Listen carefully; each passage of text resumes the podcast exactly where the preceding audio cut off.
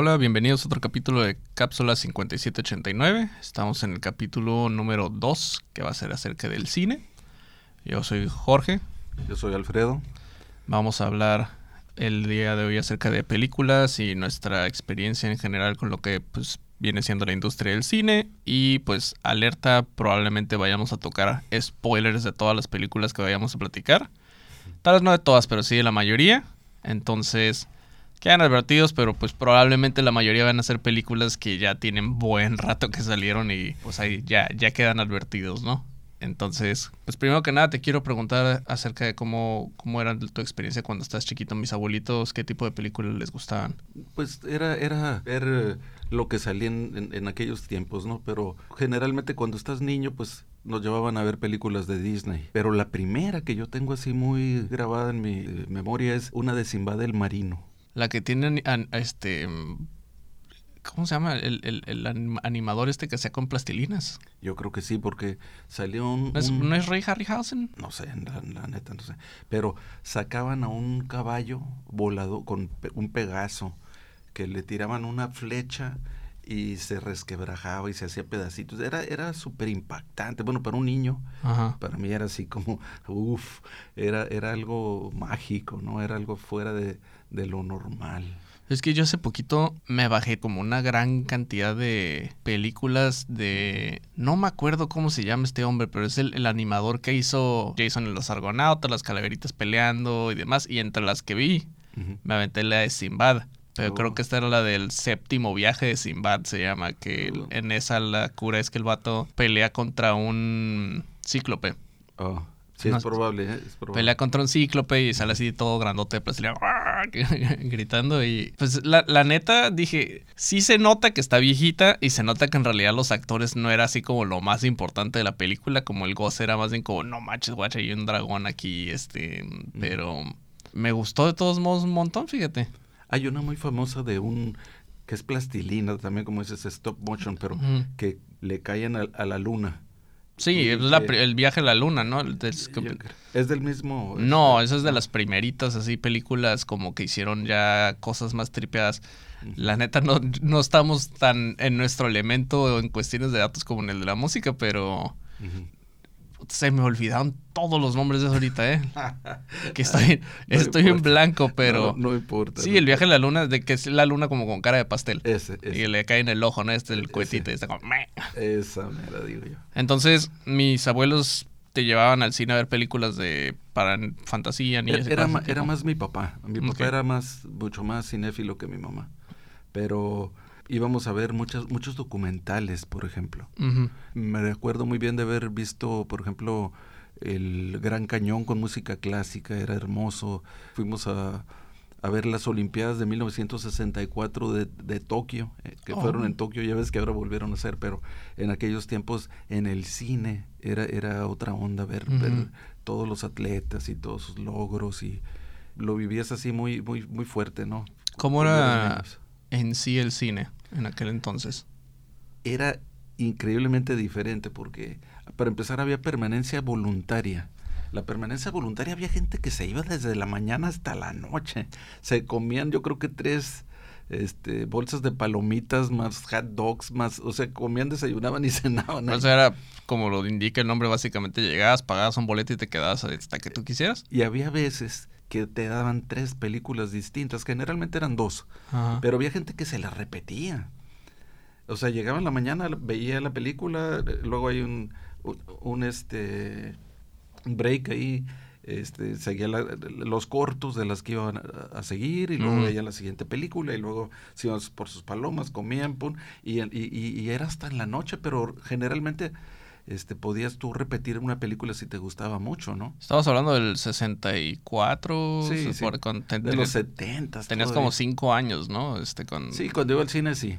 Y, y antes de ir al cine, tuvimos una señora que trabajaba en mi casa que era de plano, había apenas salido de, de, de, su rancho, ¿no? Y ella me, me asustaba porque me decía que ella había ido a una sala o a un cuarto donde eh, un foquito aventaba una luz y salía un tren. Y, era así como algo oh. porque yo le dije que yo iba a ir al cine y, me, ella me contó que era así como de terrorífico no, manches cuántos años tenía la señora que te que, platicas pues, ahorita pues ya era grande tengo entendido que esa anécdota que estás platicando ahorita del tren fue como de los primerititititos ejemplos que hubo del cine, ¿eh? O sea, de que así siempre que escuchas la historia del cine. ¿A poco? De los primeros era así como que, ah, fuera, era como que la gente se paniqueaba porque se sentaban en cuartitos chiquititos, así con sillitas y quizones y un proyectorcito. Y nomás les ponían cosas así como, ah, miren, aquí tenemos grabado un, caballo. y uno de los ejemplos que más dan es el tren que se acercaba hacia la cámara y la gente paniqueadísima brincaba de los asientos porque pensaban que les iba a pegar un tren. Era una señora mayor, se llamaba Margarita, nomás me acuerdo de eso. Y otra cosa que, que un día me tocó ver que también me dio risa, pero a la vez dije, pobrecita, mm. este, sonó el teléfono y sonó y, ella lo volteaba a ver el teléfono y le dije, contesta. Contesta, ¿no? Y lo levantó y oyó, oyó que hablaron y, gritó una grosería y aventó el teléfono. y me dijo, está embrujado. Le dije, no, es un teléfono. No, ¿qué es eso? Así no sabía wow, qué. loco. Sí. Qué cool. Sí, sí, yo lo recuerdo, es así. Es un mundo bien mágico para esa señora. Sí, y fíjate que el cine, el cine pues es muy mágico en muchos aspectos, ¿no? Entonces, permanencia voluntaria, ¿cuánto te cobran más o menos? No, no me acuerdo pues ha de haber sido cinco pesos. cinco pesos, te Menos, menos. Yo creo que era unos 50 ir al cine. y las botanas bien baratas adentro también, ¿no? Sí, sí, sí. sí. Pues yo creo que un montón de... Pues, ya no hacen esas cosas, que yo sepa, pero está súper cool. Como muchos de los directores así grandes probablemente eran fanáticos de ir a sentarse como a la gente, la gente fumaba la gente este, subía los pies enfrente. Era, era otro rollo, era como estar en, en la sala de tu casa así, pero por horas, ¿no? Y había gallola. ¿Qué es eso? La gallola es una es como un segundo nivel. Ah, como los balconcitos. Que es como un balcón amplio. Ya. Y había muchos que, que por estar molestando te aventaban palomitas para abajo o cosas así, ¿no? Y, pero pero era ah. padre también porque eh, por ejemplo, si los que tenían novia, pues iban a la gallola ya con la novia, ¿no? Ya era como más privada la sí, cosa. claro. Pero... Ya no se usa. O sea, yo sí recuerdo haber ido cines que tuvieran pues, gallola o segundo piso. Pero sí, ya tiene mucho que no voy a uno. Creo que los fueron cerrando, cerrando ¿no? Ya, ya el formato cambió ahora. Eh, en mis, en mis tiempos, por ejemplo, el Cine México de Ensenada era teatro. Y ahí se llevaban a cabo graduaciones de las escuelas, había eventos, iban bandas. Una vez me tocó escuchar un duelo de bandas de, de Estados Unidos, cosas así padres.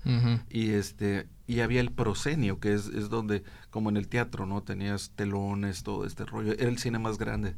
Hasta que llegó el cinema 70, en el, en el 70. Y nunca voy a olvidar que en el, en el 70 pasaron la de Butch, eh, Butch, Cassidy and the Sundance Kid. Ah, esa la vi hace poco. Con Robert De Niro y, Paul Newman. No, no es Robert De Niro, es este... No, no, Robert Redford. Robert Redford, sí. y Paul Newman. Sí, me acuerdo. Y estuvo muy chistoso lo que me pasó en esa experiencia porque hay un momento en la película que, que se van como un precipicio. Si la acabas de ver, yo creo que. La vi hace poquito. Y se, y se, quedó, se quedó el cine mudo. Se van a morir. Y luego era la primera película, la pantalla era curva, era supuestamente lo más moderno. Los setentas. Puta, hace 51 años. Bye, sesentas. Sí, sí. Yo, yo, tenía 13 años, ¿no? Ajá. La cuestión es que todo el cine se cayó y se escuche mero enfrente, hasta enfrente, a un tipo roncando, pero a todo pulmón, así. Y, todo el cine soltamos la risa, fue algo así como que no dábamos crédito que alguien en algo tan emocionante estuviera dormidísimo enfrente, ¿no? Allí mismo en el Cinema 70 también nunca voy a olvidar que estábamos en una película y llegó mi hermano con su banda de, amigos, que eran como 10. Okay. y se les hizo muy fácil de estar sentados en una, en una fila, cambiarse a la de enfrente. Ok. Entonces todos se, así como vamos a cambiarnos y todos se brincaron. No habían tickets, podías hacer ese tipo de cosas más fácil. Exacto. Y al momento que lo hicieron, nomás una seguridad que había ahí escondido lo sacó a todos. En filita y como me dio risa. Yo iba a andar con ellos ese día pero me quedé con alguien más no pero pero fue muy muy chistoso como y nunca se me olvida también que en el cine México, que el, en, en el cine no había muchos cines, el cine Maya, el cine... El cine México era un cine así solito, me imagino, ¿no? Como no era una franquicia, ¿no? No, no, no. No, no se convirtió en Cinemex después del Cine México. El primero quizá fue el Cinema 70, que aquí en Tijuana también lo hicieron, ah, cinemas, que ahora son de esos de eh, La Rosa Mística y que pare de sufrir ah, ya, ok, se convirtieron en ese tipo de, ya después, cosas. Ya, ahora, ya que no había películas, ya, ya. ya que llegó Netflix, o antes, antes. Ah, sí, ya tiene rato que están. Ya, tiene rato, sí. Pero, pero en una ocasión un amigo me dijo, conociéndome, que soy muy así, muy intrépido, muy aventado, me dijo, ¿a que no te animas a, cuando esté puesta la película, cruzar la pantalla? Por el proscenio ese por enfrente. Es que aparte de un teatro, dices, ¿no? Sí, sí, No, antes sí te podías subir y Sí, había escaleritas a los lados y todo. Pero nadie hacía eso, nadie, nadie. Pues y a este loco se le ocurrió retarme, ¿no? Y a ti se te ocurrió decirle que sí. No, ¿cómo que no? Le dije yo muy fregón. pues ya que me puse enfrente de allí, volteé así y se veía pues el, el, el la sala de, de, de, exhibición, como avientan la película hacia, hacia acá, ¿no? Pero es, es, muy importante, ¿no? Pero ya estaba ahí y dije, pues ahora cruzo, ¿no? y que me agarro corriendo y todo el mundo chiflando. Antes no me caí, hubiera hecho ahí un superoso, ¿no? Pero esto fue, fue algo así divertido hacerlo. ¿Te acuerdas en qué película era? No, no, no, no, no, no. Pero la gente no te. Pues sí, ¿no? Se, se sabe quedado como que le pasa a este tipo loco cruzándose en medio de la película. Ya sé. Fíjate, de las primer, primeras películas que recuerdo así que me, que me impactaron mucho fue la de 20.000 leguas de viaje submarino de Julio Verne. Estamos platicando puras películas que me aventé hace poquito, fíjate. como Qué loco. Dices la de Disney, ¿no? Sí, claro, claro. Muy buena. El Capitán Nemo. Era, era, era para para aquellos tiempos así como que wow. A mí me impactaba muchísimo. Una que nunca se me va a olvidar fue la de Dactari era era con John Wayne, era, era un cazador de, de rinocerontes en África, que traían sus Land Rovers y se sentaban enfrente como con unas cañas de pescar y atrapaban a los, a los rinocerontes, pero las escenas yo creo que ah, volteaban a los no, no, a, mí me encanta. El rinoceronte es mi animal favorito, entonces como que me da cosita ah. imaginarme una película que sea de eso. y, era como para llevarlos a los eh, zoológicos, etcétera, ¿no? Había una música que nunca la voy a olvidar tampoco, es que se llamaba la del elefantito. Ya, sí, esa la Baby Elephant Walk se llama. Esa, esa, esa, esa es en esa película. Ah, ok. Y, y por ejemplo, hablando de músicas, así, de, de, películas viejas que vi de chico con mi papá, fue otra la de El puente sobre el río Kwai. Ajá. Que no está basada en hechos reales. Yo pensaba que sí, pero. Con Alec Guinness, ¿no? Eh, sí, Alec Guinness. Este, está mejor, mejor conocido por ser Obi-Wan Kenobi en las originales de Star Wars. Un actorazo, un actorazo, el Alec Guinness. También sale él en la de. Mm, Lawrence de Arabia. Ah, sí. Él sale que en un... Pero muy joven. no, y sale como un líder árabe con su brown face todo maquillado. Y, y la, la primeritita de Lawrence de Arabia la hizo Rodolfo Valentino. ¿Era un remake la, la Claro, claro, la, famosa? la, primera, la primera fue Rodolfo Valentino, que los polivoces después hacían mucha cura con Rodolfo Gelatino. Ah, ok. Soy tan precioso, ya lo ves, soy tan hermoso. E, ese, no, no, no lo visto, no es. Bueno, él, él era, él era, porque Rodolfo Valentino era tan carita que que este Rodolfo Gelatino, Rodolfo Gelatino hacía el papel de aquel y su mamá su mamá le seguía la cura. Ay madre le hacía la es excelente. Si puedes ver ahorita uno puede ver lo que quieras en YouTube. Mm. busca Rodolfo Gelatino vas a ver qué, Gelatino va. cura vas a agarrar. Sí. Este en ese del, del río Kwai también hay, hay una eh, parte donde todos trabajan silbando. Mm. es ay caray es un silbido, al ratito me acuerdo porque es, es, es, es, un silbido muy... No, no me acuerdo. Esa es la del elefante. oye, así. No, no, no verás. Esto es hablando del, del, del, de los... Cuando iba con el cine con mi papá, y una vez fui con un amigo fui con un amigo al cine y estábamos viendo una película de, de, de comedia, lo más seguro, porque mm. escuchaba una carcajada yo arriba, como cinco o seis butacas arriba de nosotros, y le digo a mi amigo, aquí a la izquierda, como unas cinco butacas para arriba está mi papá. Ah, me decía, no puede ser. a saber, deja que llegue el intermedio. Y cuando llegó el intermedio, así despichaditamente volteamos y ahí estaba mi papá. Ah. Porque se reía tipo tú, que tiene una sonrisa, una, carcajada, una, carcajada muy, muy característica. Ah, qué padre. Sí. La... Ahorita que mencionas lo del intermedio, por ejemplo, pues es otra cosa que ya no, existe. Era cuando ibas a comprar palomas. Claro, ibas a comprar tus palomitas, ibas al baño y demás. Sí, sí, a mí todavía me tocaron los intermedios cuando estaba chiquito. Ajá. Em, la última vez que recuerdo haber visto algo así fue que también es otra cosa que siento yo, según que ya no lo hacen, al menos que sea como un cine muy particular y fuera de pues, las franquicias grandes de ahorita, es cuando hacían los famosísimos double features, mm. que te ponían dos películas así seguiditas, ¿no? Entonces me acuerdo que la última vez que yo vi una película así fue la de...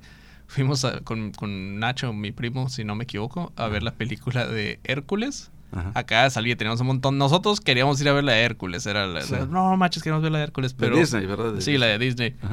Pero no sé si era obligatorio, qué onda por el boleto, pero para poder ver Hércules, tuvimos que aventarnos primero toda la película de Anaconda. que nada que ver. Era, un bodrio, ¿no? Sí, y aparte estás todo chiquito. Con John Boyd. Sí, con John Boyd. que se lo tragan. Sí. Y salía Jennifer López, creo, ¿verdad? Sí, creo que sí. Es un churro esa película. Que creo que ya tiene como cult following. No estoy muy ¿Ah, seguro. Sí, como que ah. la gente le empezó a agarrar cariñito después de lo mala que es.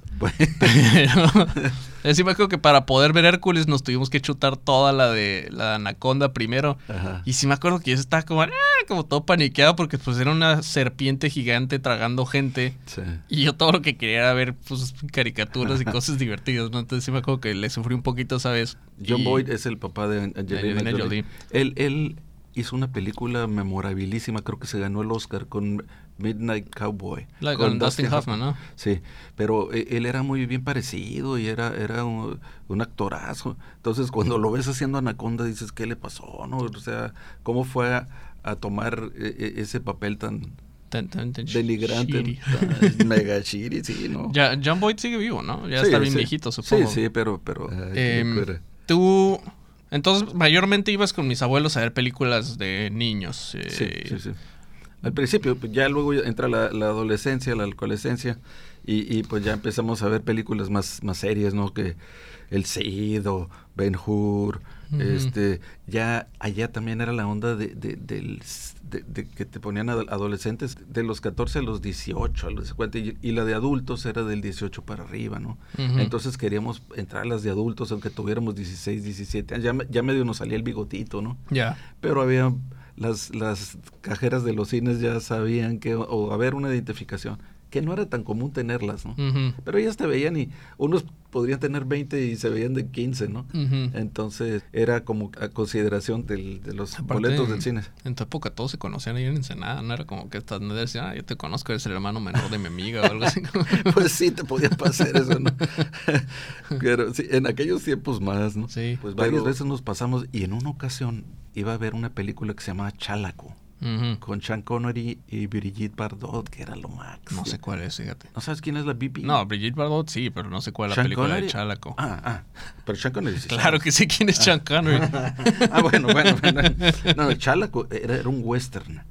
¿No es una en la que sale Sean Connery como con una trenza y con una ropa medio No, él era un cowboy normal. Ah, ok, ya. Pero eh, fui a verla por, por ver a Brigitte Bardot, no al Sean Connery, me valía Wilson. Ajá. Pero fui solo y alcancé a cruzar ahí, era de adultos, porque según esto salía desnuda la Brigitte Bardot, y ahí voy yo de calenturas a verla, ¿no? y estando ahí, estando en, ah, me sumergí en la, en la butaca. Y que nadie sepa que, estoy aquí. Sí, pero...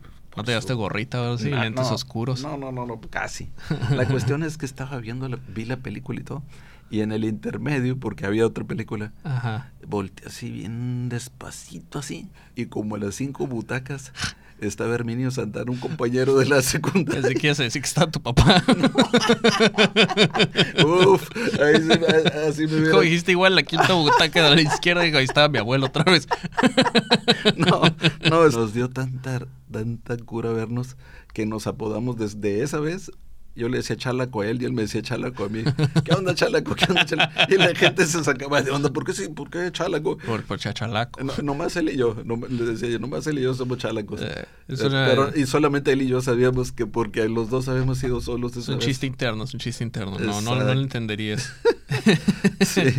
Em, otra eh, estaba Emanuel también, de Silvia Cristel, descanse. Ah, pensé que, que Manuel el cantante, yo como actuaba. Estamos hablando de cine. A lo mejor Luis Miguel sería en películas cuando estaba chiquito, a lo mejor pues Manuel también. No, no, La Lucerito. No que yo sepa, no que yo sepa. Eh, no, en esos tiempos también salieron las ficheras también, todas esas películas. Ya. las de, de, de, película. Después de que el cine mexicano fue tan fregón con con los actorazos de y Pedro Infante, María Félix, Cantinflas, Ismael Rodríguez, que era un mega director y todo eso, y, empiezan a hacer todos estos bodrios mexicanos que, que, dices, sin embargo tenían, nos hacían reír, pues estaba... ¿Eran los 70s o los 80s eso?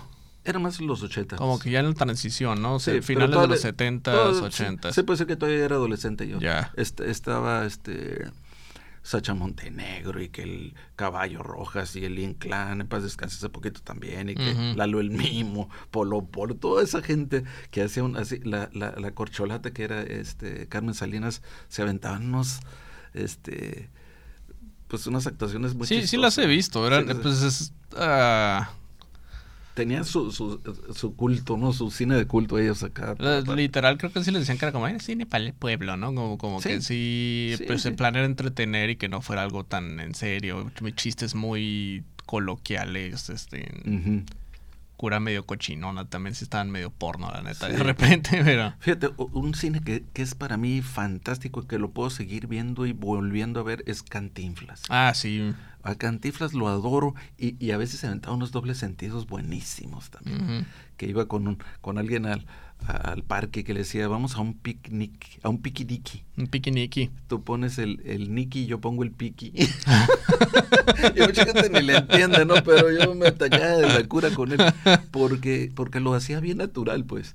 Pero él era muy profundo también cuando salía del ministro y yo, o, hablando de, Por eso es que muchas veces lo han, lo han puesto en, en las de votación como presidente. Ah, sí, es cierto, no me acordaba de eso. Es por eso, porque cuando él... él eh, era súper elocuente al decir México esto y México aquello y podemos. Voy a votar por Cantinflas. Sí, sí. Oye, pero no, ni siquiera me estoy. suena mucho mejor que muchos candidatos. Pero ni siquiera estoy postulado. Es como, no importa, quiero que seas el presidente. Había, había un, un, párrafo en blanco, pues ahí todo el mundo le ponía Cantinflas porque de veras que él era el prototipo que podías tú anhelar como un muy buen presidente, ¿no? Estoy tratando de pensar si hay alguien así ahorita que, que pero no, no se me ocurre nada.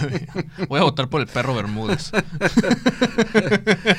luego estaban las películas de Mauricio Garcés, ya que en mis tiempos eran así de adultos, pues. Y luego ya las pasaban en la tele y pues era, era era supuestamente un super playboy, pero este era muy chistoso. Era, era luego salió con el loco Valdés y con varios. Mauricio Garcés es uno que era como un canoso bigotón. Él, él. Sí, ¿verdad? Era de origen libanés. Y siempre traía ropita así como tipo el Hugh Hefner, como batitas así bien nice, sí, galanazo. Sí, sí, sí. Que, que, que, era más que galanazo chistosísimo. A mí, a mí me, me caía súper bien hasta su voz. Lo oía y me atacaba de la cura. No me acuerdo si era él o alguien más, pero creo, o sea, es que creo que en Estados Unidos también había un actor que se parecía mucho a él, así como el mismo prototipo, digamos. Ah, sí, no sabía. ¿Quién sabía? Entonces no me acuerdo si estoy hablando de él o de Mauricio, pero uno de los dos corría el rumor de que le olía la boca bien feo y que las actrices siempre eran como que... Clark, Gable era, era uno de los actores que yo he sabido que, por ejemplo, la de lo que el viento se llevó. ahorita se me fue el, quién era no Andrew Hepburn, una de esas, este, que le, lo hacía que se comiera sus chicles porque era súper bien parecido, pero guácatela. Otro que le aplican también la misma famita ahorita es al Matthew McConaughey, por ejemplo. No que le huele la boca, pero dicen que el vato es esos así como naturista 100% de yo no creo en el desodorante y esas madres y que huelo, huelo hombre, ¿no? Y le han hecho un montón de parodias y además de que huele, huele fuerte el hombre. No sabía. Pero toda la gente lo ve es como, no manches, está guapísimo, guau. Y aparte es muy buen actor. Es muy buen actor, claro, claro. Fíjate que cuando, iba, cuando era joven también íbamos a Torreón. Yo mm. desde los tres meses voy a Torreón Ok. Yo nací y, y me fueron a, llevar a Torreón mis papás a los tres meses, ¿no? Por eso hay gente de Torreón que yo le digo que somos, somos paisanos, porque em, cada verano íbamos a Torreón. Entonces... ¿Ahí está la familia de tu mamá? Y de mi papá, de los dos. Ah, ok.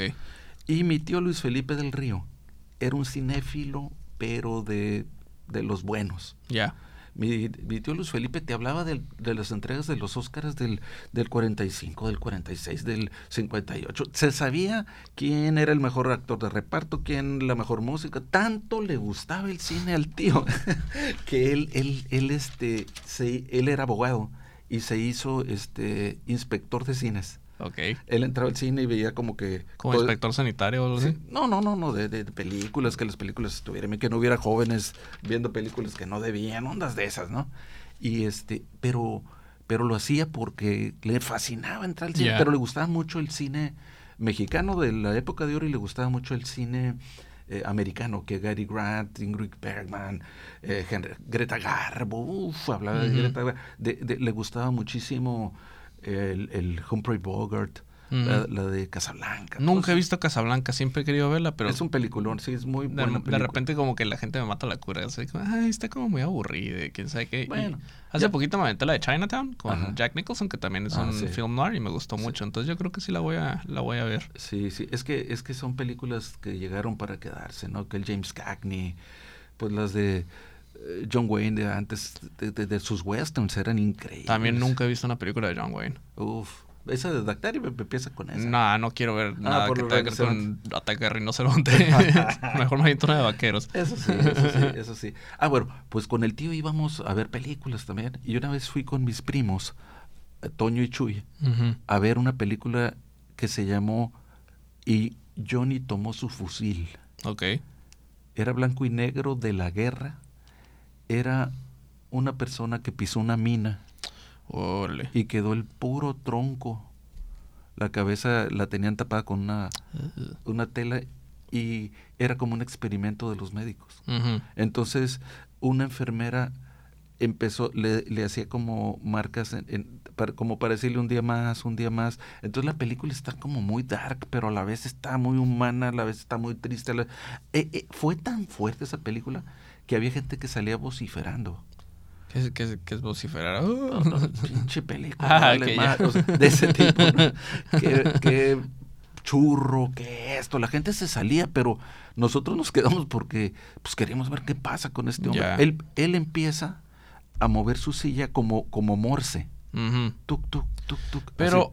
Y, y, y, le, y le hablan a un... Cuando dices que quedó como tronco, o sea, era más bien... No tenía brazos. Torso, pero cabeza sí. Sí. Ok. Sin brazos, sin piernas y la cabeza no se le veía, la tenían tapada. Ok. Sí, porque... Mira, la vi cuando era joven, pero me impactó mucho esa película. Fue de esas películas que tú dices, qué grueso que alguien hace algo así, ¿no? Igual y, tuvo bases verdaderas, ¿no? A mí, muchas películas... suena como algo muy factible que le pasó a mucha gente, ¿no? Sí, Soldados. Sí, entonces con clave Morse él empieza a brincar en su, en su mesita donde lo tenían y decía, mátenme, mátenme, mátenme. Oh, my God. ¿Desde los 70 esta película? No, la vi en los 60 Ok. Pero me impactó mucho porque... Qué fuerte, nunca, nunca he escuchado de ella. Y Johnny tomó su Habrá que investigar. Sí, sí, sí.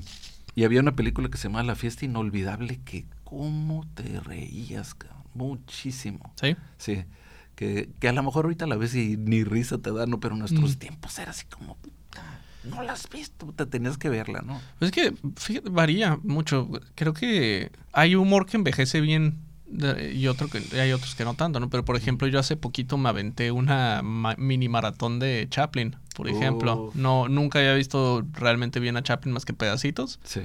Y me aventé el Gran Dictador, Tiempos Modernos, luces. este, Luces de la, de la ciudad. Sí, me aventé como unas cuatro. Y no, me quedé boquiabierto. Me, me da risa. Y eso que muchas de ellas, creo que de las que vi, solamente dos tenían audio, o sea, de él hablando. Y las demás sí eran nomás mudas y con letreritos y demás. Pero es buenísimo, o sea, tenía un tino para la comedia increíble. Y hay, eh, ahorita me acordé, hay una escena en la que el vato anda patinando con los ojos vendados, pero está al ladito de un... Es como que está en construcción, en construcción el edificio todavía y hay un barandal y de repente ya no, ya no hay, pues. Y están como en el último piso del edificio y nomás ves a, Chaplin patinando y dando vueltas al, así al ras de a punto de caerse de esa cosa y lo ves y se ve tan real que estoy como de no sé si sí lo hizo. E, él es tipo el, Tom Cruise que, que, no quieren dobles. Él, el tío, el tío Luis Felipe lo admiraba no nomás como actor, sino como persona, como su filosofía. Er, era un fregón. El discurso del final de la del gran dictador. él solo, él lo escribió, creo. Sí. Y Chaplin, en una ocasión también fuimos eh, al cine México con mis hermanos y neto mi hermano se paró como tres veces al, baño porque de la que risa. aplaudir. No, no, no. Eso de aplaudir es muy loco porque... ¡Qué buena película! En, México, en la Ciudad de México, en, Guadalajara, yo me acuerdo que la gente se ponía de pie al final de una película y aplaudía. Sí. Pero acá no. Acá yo nunca vi que nadie se parara a aplaudir. Por eso la primera vez que vi que alguien se paró a aplaudir, no me acuerdo si el a Tiburón, una película así. Yo decía, ¿qué onda? ¿Por qué le aplauden al, al director? No, pero pues digo, es... es pasa de repente. Es, raro, pero cuando... era bonito, ¿eh? a mí se me hacía muy padre que, que, Cuando hay grupos así como de fanáticos grandes de algo, por ejemplo, si vas a ver una película de Star Wars en estreno, ah, casi siempre se paran y aplauden como locos también, ¿no? Viva Lucas, viva Lucas. No, pues sí, claro. Fíjate que yo en Guadalajara iba a comer a casa de unos... a, varias casas de amigos, ¿no? Pero uno de ellos era la familia González Zaragoza, que eran igual que nosotros, ser ocho hermanos y ocho hermanos acá, y hicimos una amistad muy bonita. Y ellos, súper cinéfilos, sobre todo el mayor, Miguel Ángel, él estudió cine, pero leían mucho, era gente muy culta, ellos siempre estaban leyendo el libro, ya leí El Padrino y fui a ver la película y pues sí. ¿O ¿El Padrino tú lo viste en el cine esa? Sí, súper, súper, súper. ¿Qué tanto contrastaba El Padrino, por ejemplo, con otras películas del, tiempo? ¿Sí se sintió como una diferencia? No, really, porque habían muy buenas. No, no, El Padrino yo creo que es un parteaguas en el cine, no, no, a mí El Padrino, uff, me... me como que me impactó muchísimo la actuación de... es una película larga, ¿no? Dura como tres horas, El Padrino más o menos. Sí, sí, pero unos, Robert De Niro, este, todos ellos... Eh, no, Marlon Brando sobre todo, no sé qué se lleva ahí el, el pastel. Y un, muy joven Al Pacino. Y, dicen que Marlon Brando era muy difícil de, de Trabajar con él. De trabajar con él porque, porque él mismo se aventaba sus diálogos y hacía cosas. Sí, no, le, no leía los scripts. No, y, que la cosa es que lo hacía muy bien, pues, pero que era, muy rebelde, era rebelde en su vida y en, y en, la actuación también, ¿no? Pero pues era un grande de los grandes. Pero los a lo que te quería llegar era de que mucha gente leía un libro y esperaba que la película estuviera a la altura del libro. a la fecha todo sigue igual. Y generalmente no, ¿verdad? Sí, sí no. El, el, primer libro que yo leí fue un libro que me regaló mi papá de un, de un escritor polaco que se llama Jerzy Kosinski, Desde el Jardín. Te la recomiendo si no la has visto esa película. No, no la he Te visto. la súper recomiendo porque es de un señor que era como medio eh, de lento aprendizaje, retardado así mentalmente un poquito, pero él veía mucho la tele. Okay. Y hacía y era jardinero, era el jardinero de un millonario. Mm, ah, me suena. ¿No suena que se hace rico después sin querer? Es con Peter Sellers.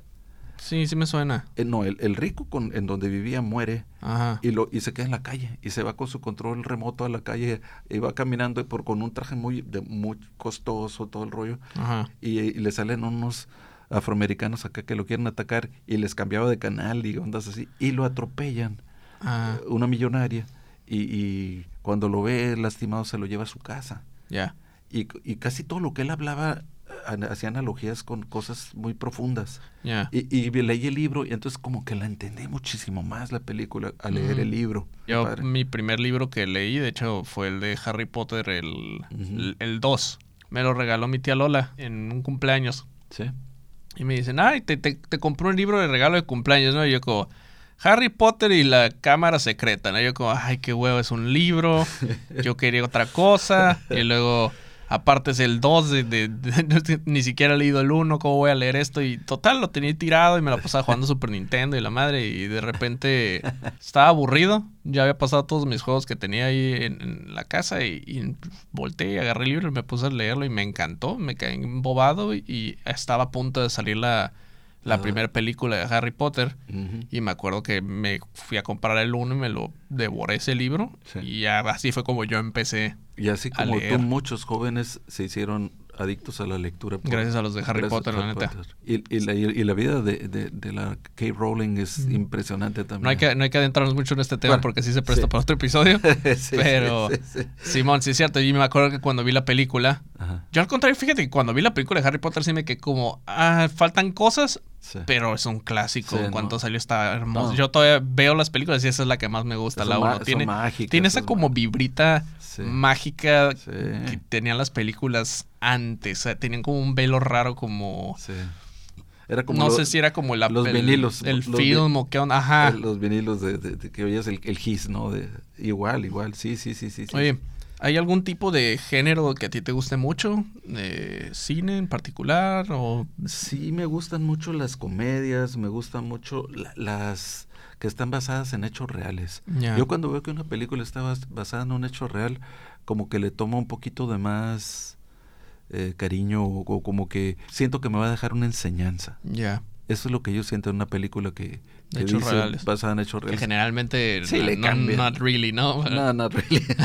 pero, pero, digo, sí te hace que te quedes como de verdad. Sí, sí, sí. Pero mucho, mucho sí está basado en Sí, se agarran como los puntos más importantes, ¿no? Por lo menos. Pero a veces sí le cambian. Por ejemplo, una que pegó hace poquito fue la de The Greatest Showman que es ah, de blanco y negro, ¿no? No. Ah, no, no, no del Es el musical de los Ring, del, no sé si son los Ringling Brothers o de P.T. Barnum, creo que es más bien. es lo mismo, es lo mismo. Es un musical así súper alivianado y feliz y hermoso de cómo tipo La La Land. Eh, Hugh Jackman acá cuidó a los freaks y todo y en realidad P.T. Barnum era un desgraciado, supo que se aprovechaba bien cañón, ¿no? Entonces de repente sí se toman sus libertades creativas con la fuente, pero darte un mensaje bonito. Oye, Coque, ahorita que dijiste de los musicales Nunca voy a olvidar el día que fuimos a ver la de los miserables. Los miserables. Pinche eh, te sentaste al lado de mí y pues no, tú, no sabías que, no era, que era un musical. para empezar, no, espérate, yo es que yo acababa de ver como un mes antes la película de Los Miserables, pero hay una que no es musical, que sale Jeffrey Rush y la ah. acaba de ver en, la tele y me quedé Entonces es actual, más o menos, esa de Jeffrey La de Jeffrey Rush es como de los finales de los noventas, algo así. Sí, porque Jeffrey y me quedé como, oh, está bien cool esto. Y luego que vi que iba a salir otra de Los Miserables, me emocioné porque dije como, wow, va a estar bien fregona. Pero espérate, déjame contarlo a mí porque fuimos al cine y estábamos sentados tú y yo. Y no me acuerdo si iba al Diego, nuestro hijo, tu hermano. No, mi hermano todavía estaba muy chiquito. Eh, eh, eh, pero estábamos viendo la película y de repente empiezan a cantar y cómo me dio risa escuchar que dijiste, ya valió madre. y yo volteo y te digo, ¿por qué? Y me dices, es un pinche musical. Y te digo, ¿y qué tienen? No me gustan.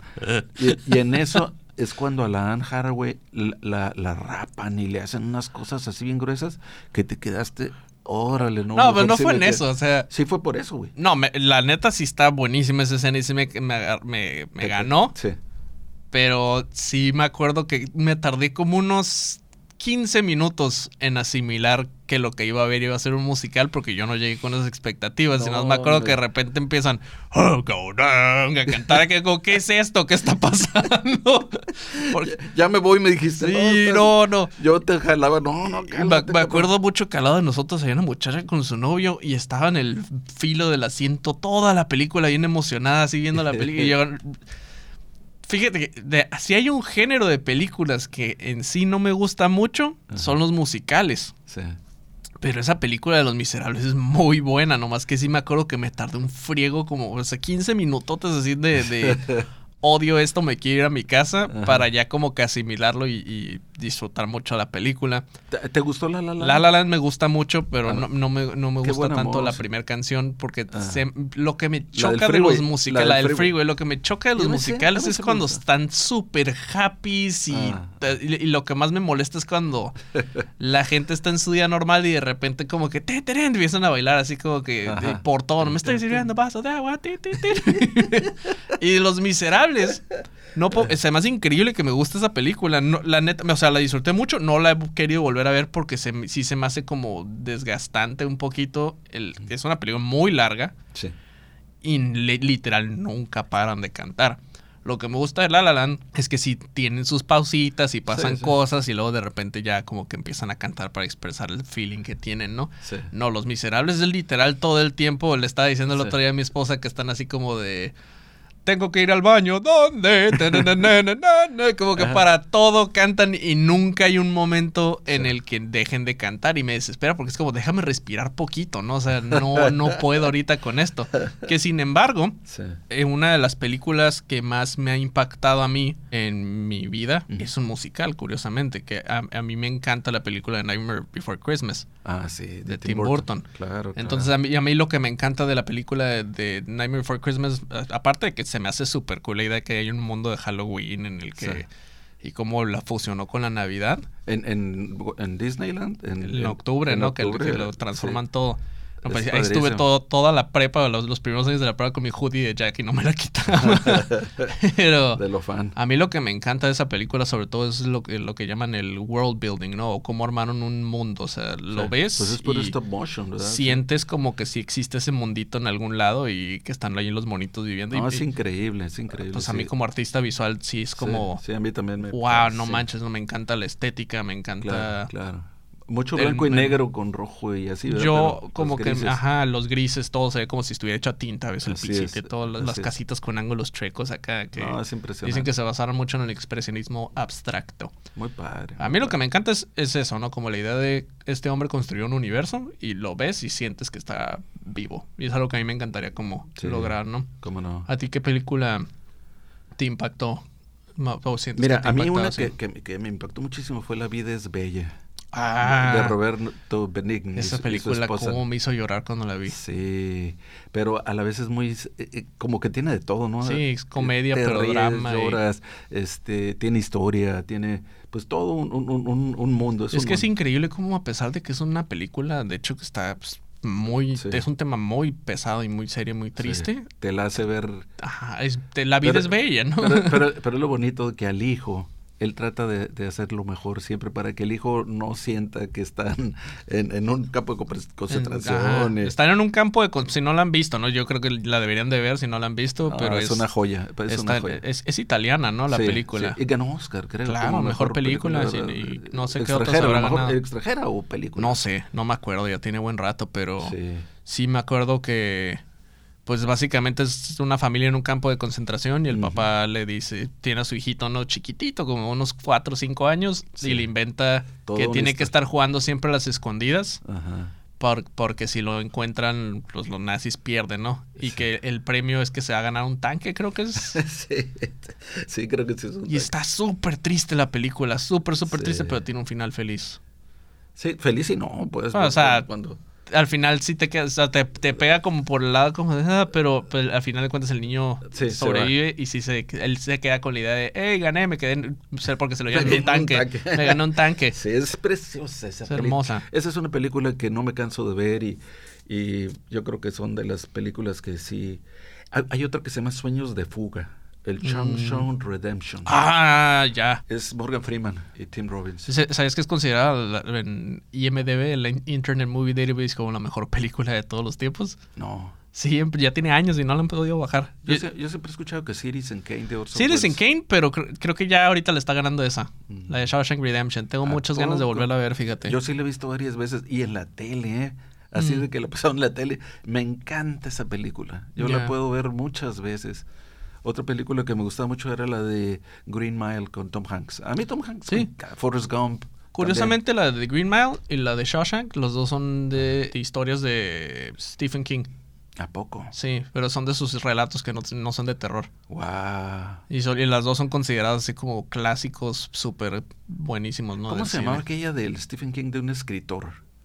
Ah, la de Misery. Misery. Sí, que le, lo, se lo, secuestra a su fan y le rompe las piernas. ¿Quién es? Ella, es la que salió en Kathy Bates. La Kathy, Bates. Muy buena película esa también. Sí, esa me encantó. Y, y, y, por ejemplo, alguien que me fascinó también ver eh, fue la de, la de Atrapado sin salida. No sé cuál es esa. De Jack Nicholson con eh, One Flew Over the Cuckoo's Nest. Ah, ya, sí, sí. Wow, esa película es un peliculón también. Sale un Danny DeVito muy joven también en esa película. luego, fíjate, hay películas que han, han, sido como que parteaguas o, eh, eh, por ejemplo, Contacto en Francia, El Doctor Chivago, Raging Bull, Taxi Driver, La Naranja Mecánica, las de Kubrick, que son, son tan, tan... hay muchas películas... The Shining. The Shining. Que también es de Stephen King. Eh, eh Clint Eastwood es un actor que también me encanta. Ah, mi, El bueno, el malo y el feo, me encanta esa película. Y ese era un spaghetti western. Sí. La de... No, no todas las canciones de, de, esa... de Ennio Morricone es fantástico. Paz descanse, murió hace poquito. ¿A poco? Sí. Ah, no Alcanzó a hacer un soundtrack final para la de, de Hateful Eight de Quentin Tarantino. ¿A poco? Él hizo el soundtrack. Y se ganó un Oscar, no tenía un Oscar y con eso se llevó como su último. Y, fíjate, Quentin Tarantino es otro director que me encanta. Un estilo muy reconocible. Pulp Fiction, por ejemplo, lo puedo ver también muchas veces. A mí del fíjate que la que más me gusta es la de Inglourious Bastards. Oh, es fantástico. Muy buena. ¿Cómo se llama el loco este, el Waltz? Sí, el Christoph. Es, ese hombre me encanta. Es, el, es como el nazi que más amistoso, pero al mismo tiempo es un maldito, ¿no? Es buenísimo ese personaje. Él es una de un, de un circo también que me encantó. De un circo. Sí, que tenía un elefante y que él era el, él era el mero mero del circo y que ah, iban viajando. ¿No lo has visto? No. Búscala. ¿Con Christoph Waltz? sí. No, no lo he visto. Es un peliculón esa también. Es que tanta Braveheart de... de sí, no, pues películas, yo creo que hasta podremos hacer un segundo episodio de tantas oh. películas que hay. De hecho, no te he preguntado porque no creo que nos alcance el tiempo, pero tú fuiste extra en la película del Titanic. Sí, en los ahí, me tocó, ahí me tocó tener a, a a DiCaprio. al lado de mí, al Billy Zane. mira, me puse a escribir porque dije, del Titanic yo puedo, pues tengo toda una, una historia porque fui 10 veces a los sets y conocí a mucha gente involucrada que venían de fuera y que había un argentino que decía, mi vida se puede dividir antes y después del Titanic. y me da un chorro de cura, pero me puse a escribir y escribí más de 11 hojas. No manches. Entonces yo creo que podríamos hablar muy padre del Titanic. del Titanic, pero de cosas que mucha gente no conoce del Titanic. Ya.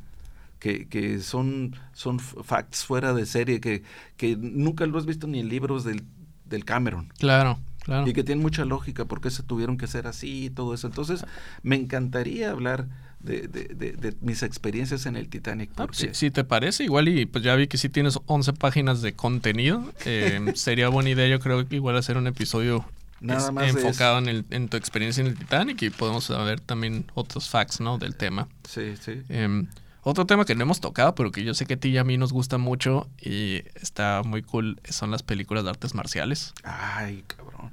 La última que vi se llama Ip Man. Ay, Man es buenísima. Wow. Yo la primera vez que vi Ip Man eh, con mi compadre Jesús. Es el, maestro de Bruce Lee, ¿no? El maestro de Bruce Lee. Se me hizo tan. Y, y estaba en hechos reales. Ajá. Sobre todo la 1, se me hizo más. Sí, ya, ya hay como cuatro, creo, pero la primeritita. Es un... Hay una escena en la, en la que va a pelear por arroz, pero en el honor de su amigo fallecido y que le dice, pónganme 10 cabrones para ganar el arroz. Puta, les dan a Madrid. Qué, qué buena escena, la neta. si no, han visto Iman, también se las recomendamos muchísimo. Y, y, y las de Bruce Lee, las de Operación Dragón, el, el, el, el, capitán. ¿cómo se Jackie Chan también, a mí me encanta. Sí, muy bueno, muy bueno. El gran jefe. Yo, yo iba a, ver esas películas y salía tirando madrazos. ah, pues es que. Yo quería que alguien me tirara bronca para, Ah, es que aparte tú, tú, tú sabes que es karate. Pues, yo estuve en Kung Fu Chino, estuve en el judo desde los 10 años. Ya. Eh, me, me, encantaba jugar luchas, todo eso, pero siempre me gustó el karate. Entonces... Fíjate que yo acabo de ver, me acordé ahorita porque acabamos de ir a ver la de Chang-Chi, de Marvel. Ah, no, no No, sacaron una película de Marvel que es totalmente basada en la cultura china y el personaje principal hace artes marciales y lo ves y es como si estuvieras viendo una película de Jackie Chan moderna. Y me la vi y me quedé como, no manches, estoy viendo un Jackie Chan cuando ya hace años que no veo una película de ese tipo y me encantó, está buenísima. Jackie Chan es otro de los que no usan dobles. No, no, Jackie Chan ha estado a punto de morirse no sé cuántas veces y nomás no. E, e, ese edificio de allá de las Torres Petronas, no sé cómo se El que se tira por la, por la ventana. Creo que y luego, al final esos bloopers, ¿no? Son, sí, siempre, siempre. Son fabulosos. Hay uno en el que sale volando por la ventana un camión y si, si es él, pues sí, es, él. Pero Ahorita me acordé mucho una vez que, pues tú y yo a veces veíamos películas de Jackie Chan en, la casa y se acababan y acabábamos los dos que peleando, tirándonos madrazos. y mi mamá encabronadísima, como de, dejen de pelear, se van a lastimar. Y una vez, sí estábamos jugando y me acuerdo que yo salí corriendo como hacia ti, como para dar tu madrecillo y tú te prendiste un montón y me saltaste una patada como de, ¿qué? Como lateral. Y salí volando y no me di cuenta y como que la uña del dedo gordo del pie se agarró como con la esquinita donde, de la cama o algo así y se me arrancó por completo. Y yo ni en cuenta, y me acuerdo que estaba bien a gusto así, después como guau, guau, leyendo o jugando, no, ¿qué está haciendo? Y de repente volteo y, veo mi pie y había un hoyo y nomás le hago y empecé a llorar. Y yo digo, todo dolorido. Y mi mamá viene enojada, así como yo les dije que no jugaran así. Así como, oh, perdón. Fíjate que muchas películas también han hecho que las personas cambien. Por ejemplo, la, la de Karate Kid hizo que muchísimas escuelas de karate abrieran y que los, la juventud se hiciera karateca y empezaran con esos rollos de... No, y ahorita está reviviendo, ¿no? Con la serie del Cobra Kai. Sí, sí, muy buena. Estuvo muy inteligentemente llevada aparte, me encantó eso. En la del zorro, mucha gente se, se, interesó por las clases de esgrima. Ya. Muchísima. Por ejemplo, eh, la de Jurassic Park eh, yo tengo un sobrino queridísimo que es Mauricio Fernández Rossiñol. Uy, sí, se obsesionó con los dinosaurios. Él aprendió a tocar hasta el piano por, por Jurassic Park. Ya. Sí, creo que creo que si hay una persona que se me puede ocurrir que una película haya impactado su vida de gran manera, sería mi primo Mauricio y todo su amor por los dinosaurios así hasta... Hasta libros escribió de dinosaurios, eh, llegó a ir... Saludo, Maui. Paleontólogos. Fue, fue algo que tú dices, wow, una película sí te puede transformar una vida, ¿no? Claro. Y, y hay, hay cosas también que a veces yo creo tu esposa como psicóloga lo sabe, ¿no? Recuerdo claramente cuando fuimos a ver la de Raging Bull con, con Robert De Niro. Es uno de mis actores favoritos, por cierto. Yo al, Robert De Niro como... Es que salen todo en comedias, en dramas. Esa última que hizo con, con la Meryl Streep, que también es una mega actriz, que, que sale de buenazo y que era su chofer y que trabaja en un no le he visto esa. No man. No, no le he visto. Es, casi de sus últimas. Pero si son ellos dos. Porque ya sale, ya sale como de 70 años y, que, era su, su ayudante. Y entró como accidentalmente a ayudarla. Pero yo creo que ni actúa ahí, yo creo que él así es. Yo creo que él y yo nos la llevaríamos súper bien. pero, él me encanta, Robert De Niro. Yo no sabía que él iba a ser el Capitán Smith en, en el Titanic. Ah. Pero por un motivo se enfermó, algo así, ya escogieron al, al que fue después. Que de hecho ese señor es el uno, él sale de rey en El Señor de los Anillos. ¿A poco él Sí. Ah, que no, pues muy buen actor. Es la película que más veces he visto en mi vida. Es lo que te iba a decir hace sí. rato. ¿40 y qué veces? 41 veces. ¡Wow! No, y yo creo que ya más, porque la última vez que la conté eran 41, pero sí la he vuelto a ver unas cuantas veces más, son unas 45. No manches. Pero a mí esa película me rescató. Oye, creo que, y quiero, quiero que digas, que hables como Smiggle. No. Sí, sí, sí. ¿Sí? Sí. ¿Por, qué te cambió? ¿Por qué te cambió? Yo cuando salió esa película, eh, para empezar, nunca había visto yo algo así. Me acuerdo que yo no sabía que era El Señor de los Anillos, pero mis primos la acababan de ver antes que yo. El Tokyo. Yo ni siquiera sabía que había libro ni nada. Me, acuerdo que estaban mis primos. ¡Oh, hay que ir a ver El Señor de los Anillos! La acabamos de ver, está bien fregónico. El Señor de los Anillos, que esas cosas son ahí en chafa, ¿no? Como me imaginaba que era literal un señor con unos anillitos o algo así, bien, random. Y no, ya que la fui a ver y queda de fantasía y tomó toda la historia de, del el Señor Oscuro y la madre, yo me quedé como, ¡wow! ¿Qué es esta cosa? Es la mejor cosa que he visto en mi vida.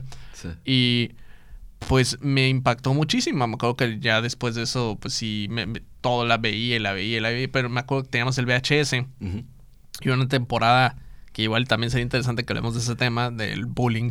En, la, en la secundaria pasé por una etapa en la que básicamente me quedé solo porque me madre a mi bully.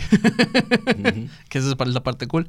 Pero después de eso ya como que me empecé, me empecé a alejar mucho de la gente y preferí quedarme, ya era como, ah, ¿sabes qué? Voy a la escuela, salgo y me voy a la casa. Y en la casa eran pues, 2002, algo así, no teníamos internet, no teníamos cable y tenía un VHS del Señor de los Anillos que duraba tres horas y una caja de palomitas esas de Actos y todos los días que nos salía de la escuela la veía y uh, ah, ya, ya, estaba en un punto en el que podía ver la primera, pues la comunidad del anillo, la veía y la vi, y ya me sabía los diálogos de Gandalf y de Frodo y de todos, y me encantaba esa película.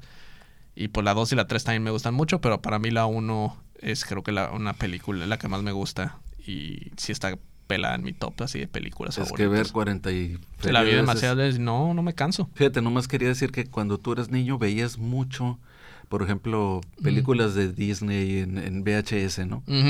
Y nos dimos cuenta que en una ocasión, haz de cuenta que se te perdió la de ¿Cuál sería la sirenita? Creo que era Bambi.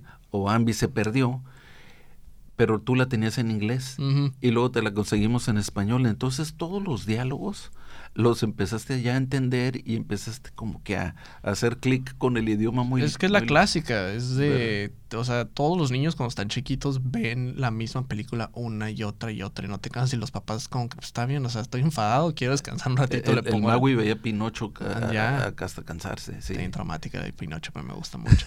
y le pues sí, yo me acuerdo que ah, fue una, una, manera de reforzar el inglés. Yo, yo, es una manera muy padre para muchos papás que pongan una película a sus hijos, la que vean que más les gusta, y ahora es muy fácil cambiarle de idioma, le puedes poner francés. De hecho, sí, ni siquiera te hace comprar.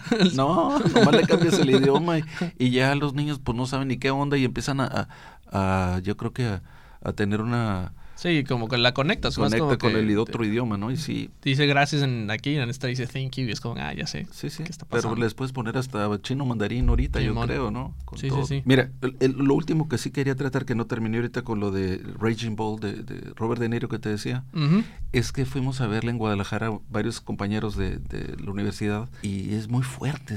sales. Eh, con el alma así comprimida, ¿no? Sí, sí, sí. Es muy fuerte. Entonces, me acuerdo que fuimos a, al salir, fuimos a la tienda del cine. Ya de salida alguien se le ocurrió comprar algo y pasó una tontería, no me acuerdo si alguien de nosotros tiró un vasito de y, mojó ahí una cosa que no era de para tanto, gran cosa y nos dio un ataque de risa. Ok. Pero yo creo que era ese eso de que traíamos así, soltamos unas carcajadotas y nos agarró el simple y un, un chorro de cosas, pero fue como para contrarrestar la tristeza y toda la bronca que traíamos.